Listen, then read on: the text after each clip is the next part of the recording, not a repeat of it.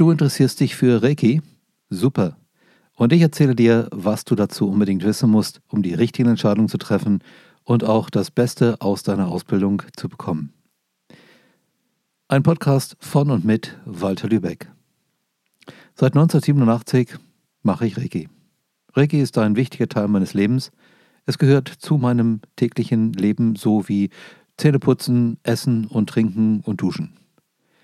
Reiki hat mein Leben verändert, seitdem ich es im April 1987 gelernt habe. Und dann war ich seit 1989 Reiki-Lehrer. Bis heute habe meinen eigenen Stil entwickelt, Rainbow Reiki, das in 20 Ländern gelehrt und 20.000 Leuten etwa beigebracht. Neun von meinen 25 Büchern, die in ca. 20 Sprachen übersetzt vorliegen, handeln von dem Thema Reiki. Ich habe es in Fernsehshows erklärt und vorgeführt, auf Buchmessen, in Cafés und natürlich auch in Radiosendungen. Wenn ich also über Reiki rede, dann kommt es aus meiner Erfahrung und ist nicht eine Theorie, die irgendjemand vielleicht mal ersonnen hat. Ich rede über das, was ich lebe. Wenn du dich mit Reiki befasst und du möchtest es lernen oder möchtest es vertiefen, du möchtest mehr daraus machen, dann hör diesen Podcast genau durch, am besten mehrmals. Denn hier stecken so viele Informationen drin, die du in den meisten Büchern nicht finden wirst und die dir sehr weiterhelfen können. Wenn du Reiki auf die richtige Art und Weise lernst, ist das richtig nice. Also eine richtig gute Sache. Du wirst mega zufrieden sein und du wirst dein Leben ändern können. Aber was sind diese Dinge, die du beachten musst? Nun, erst einmal, Reiki ist der Name einer Energie, der Energie Reiki, die weder Yin noch Yang ist, also sie ist nicht polar, nicht Plus oder Minus. Sie tritt überall dort auf, wo sich Yin und Yang, die beiden grundlegenden Energien des Weltgeschehens laut dem Taoismus des chinesischen Altertums, begegnen. Und die Energie Reiki sorgt dafür, dass sich Yin zu Yang und Yang zu Yin wandelt im Sinne der natürlichen Ordnung, der göttlichen Ordnung. Reiki wird deswegen nicht durch die Meridiane des Körpers geleitet, und auch nicht durch die Wirbelsäulenenergiekanäle. Reiki wird auf eine andere Art von den verschiedenen Energiezentren zu den Händen gebracht, von wo es dann übertragen werden kann. Genau erkläre ich das mal in einem anderen Podcast, der diesem Thema ausführlich gewidmet ist. Hier nur ein paar Grundlagen. Das ist also ein wichtiger Teil von Wissen, den du haben solltest. Reiki ist eine unpolare Kraft, Reiki wird vom Empfänger eingezogen und Reiki fördert die natürlichen Lebensprozesse. Es harmonisiert, wenn du so willst. Es stärkt das, was schwach ist. Es äh, bringt das runter, was zu stark ist. Wenn du diese Dinge verstanden hast, weißt du das Wesentliche über die Wirkungen der Energie Reiki. Dann wird der Begriff Reiki auch noch verwendet für die Heilungssysteme, die letztlich alle mal in ihrer Grundform entwickelt worden sind von dem Japaner Mikao Usui. Mikao Usui hat, als er so circa Anfang 60 war, die Reiki-Methode eigentlich durch Zufall gefunden.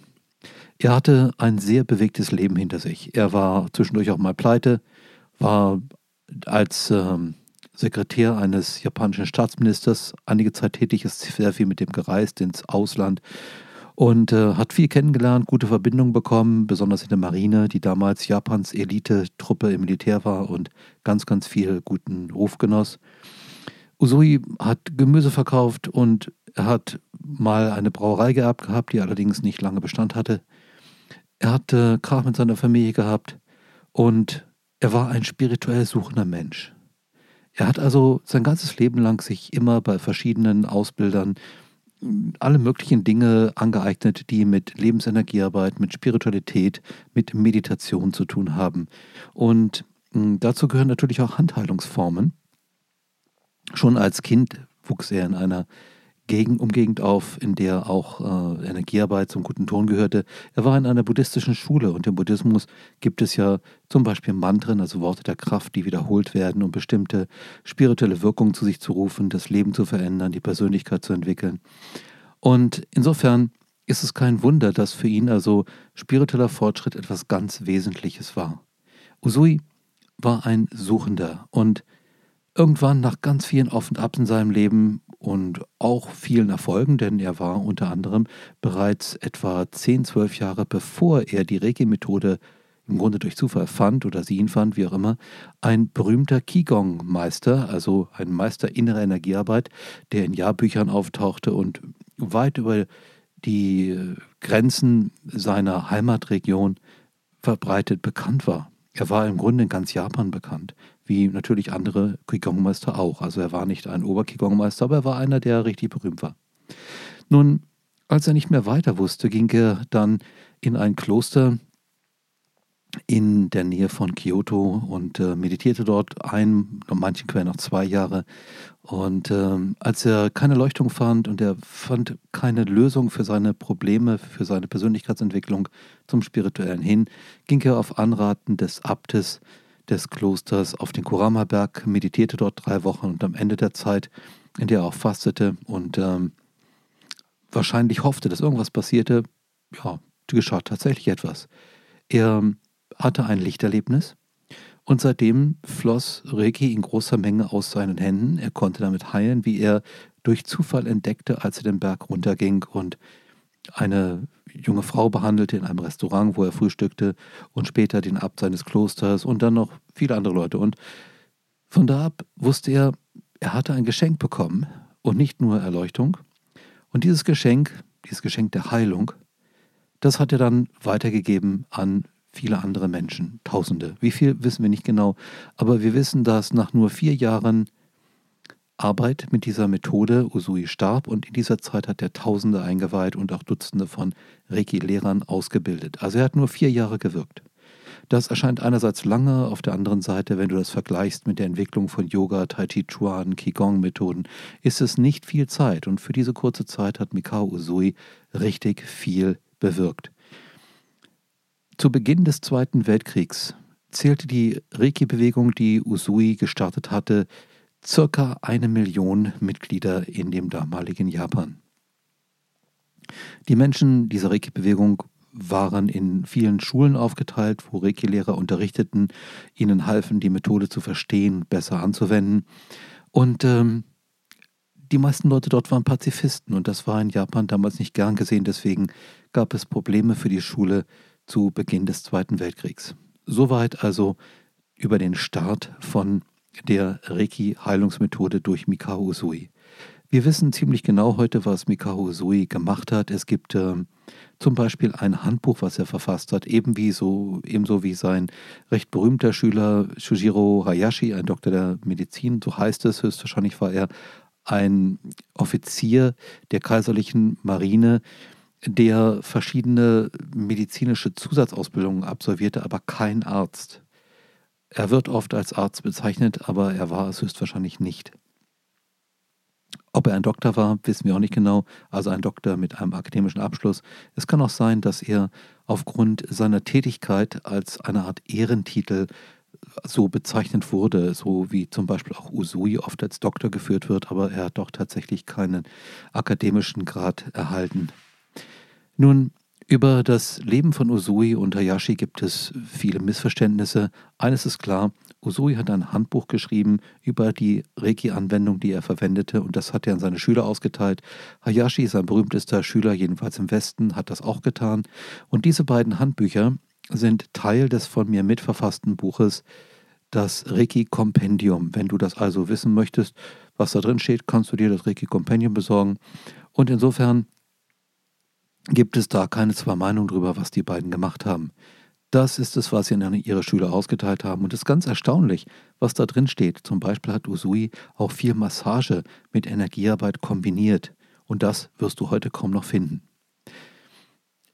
Usui hat sehr gezielte Anwendung vorgegeben, ebenso wie sein Meisterschüler Hayashi, der auch gesagt hat, wenn das und das Problem auftritt, dann behandelst du so und so. Und insofern gibt es heute eine Menge Missverständnis und Unverständnis in Bezug auf die Wurzeln der Reiki-Heilungsmethoden. Denn weder Usui noch Hayashi noch die Frau, die Reiki in den Westen gebracht hat, Hawaii Takata, haben gesagt, leg irgendwo die Hände auf und dann geht Reiki schon dorthin, wo es am meisten gebraucht wird und bringt alles in Ordnung, so wie es sein soll. Reiki ist intelligent und macht alles von alleine richtig. Nein, das haben die nicht gesagt. Steht nirgends drin. Wir wissen nichts davon. Das ist eine Sache, die ist aufgekommen sehr viel später. Wahrscheinlich irgendwann in den 80er Jahren wurde das verbreitet und warum kann ich nicht genau sagen, kann ich nur Vermutungen anstellen, das kannst du auch. Doch um diese Vermutung geht es nicht. Es geht darum, was kannst du von Reiki als Energie erwarten und was kannst du von einer Ausbildung in einem auf Usui basierenden Reiki-System erwarten. Worauf du unbedingt achten musst, ist, dass du zu einem Lehrer kommst, der von Mensch zu Mensch, vom Meister zu Meister, beginnend bei Usui, eine Einweihung und Ausbildung bekommen hat im ersten, zweiten und Meisterlehrergrad. Wenn der das bekommen hat, kannst du grundsätzlich schon mal in der energetischen spirituellen Nachfolge von Mikao Usui eingeweiht werden mit einem besonderen Ritual, was in der klassischen Version an zwei Tagen insgesamt in vier Teilritualen übergeben wird.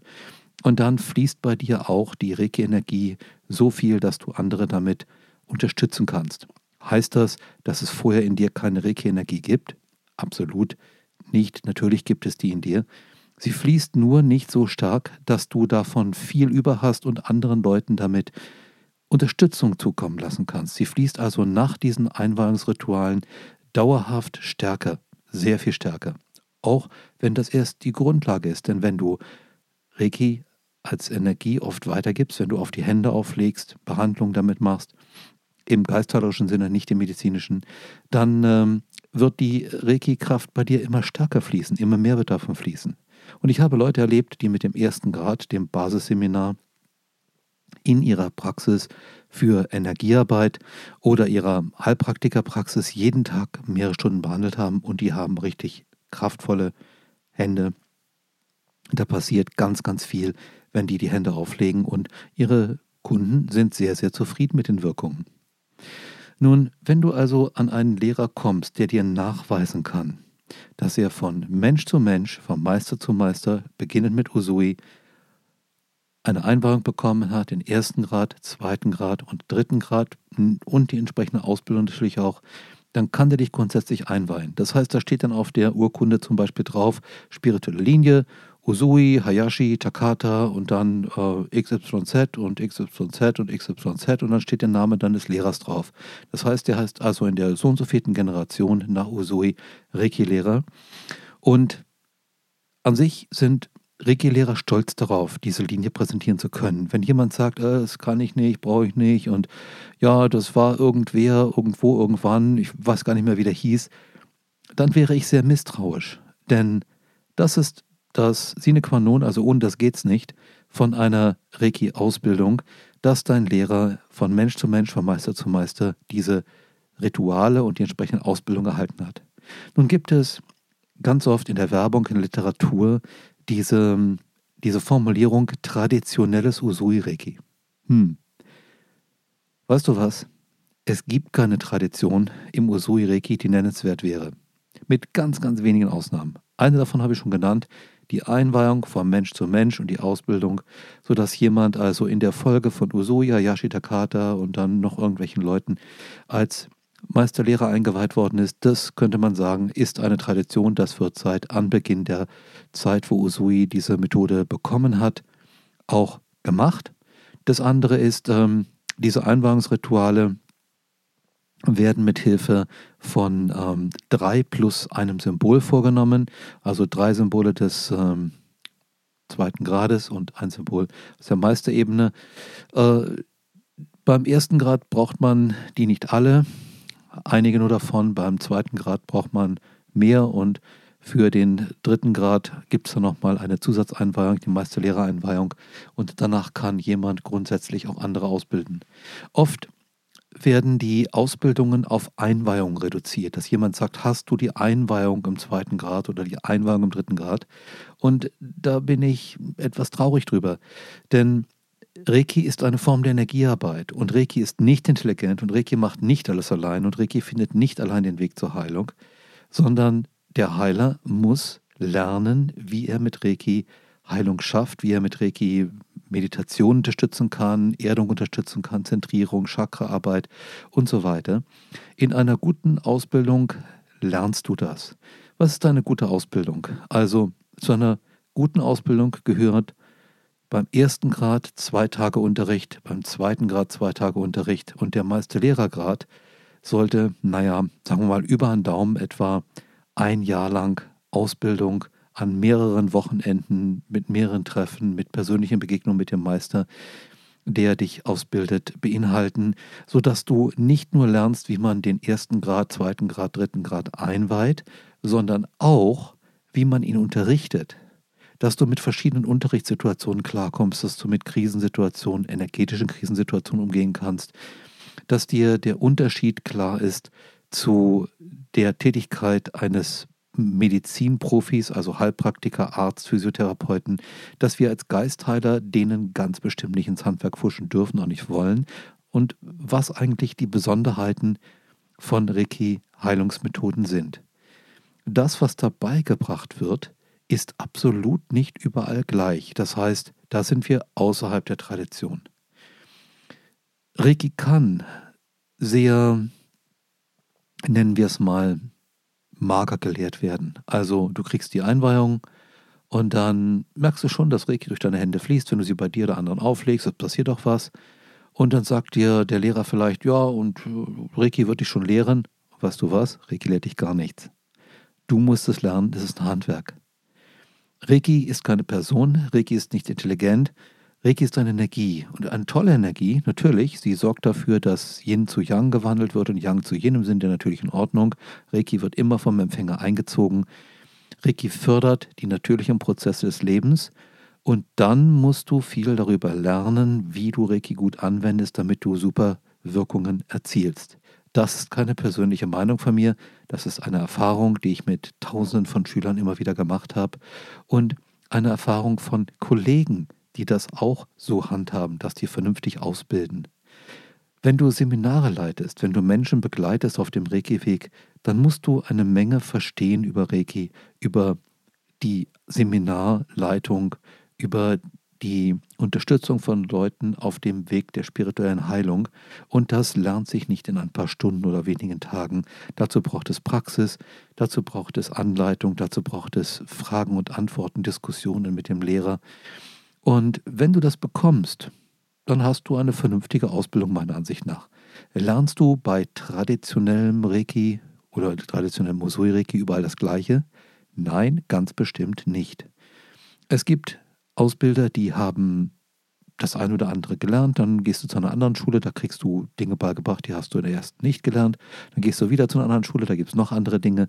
Einfach deswegen, weil im Laufe der Jahrzehnte es ganz viele eigene Entwicklungen bei Reiki gegeben hat, sodass also verschiedene Schulen unterschiedliche Schwerpunkte gebildet haben oder auch Dinge einfach weggelassen haben, weil sie nicht verstanden haben oder weil sie ihnen nicht äh, wertvoll genug erschienen.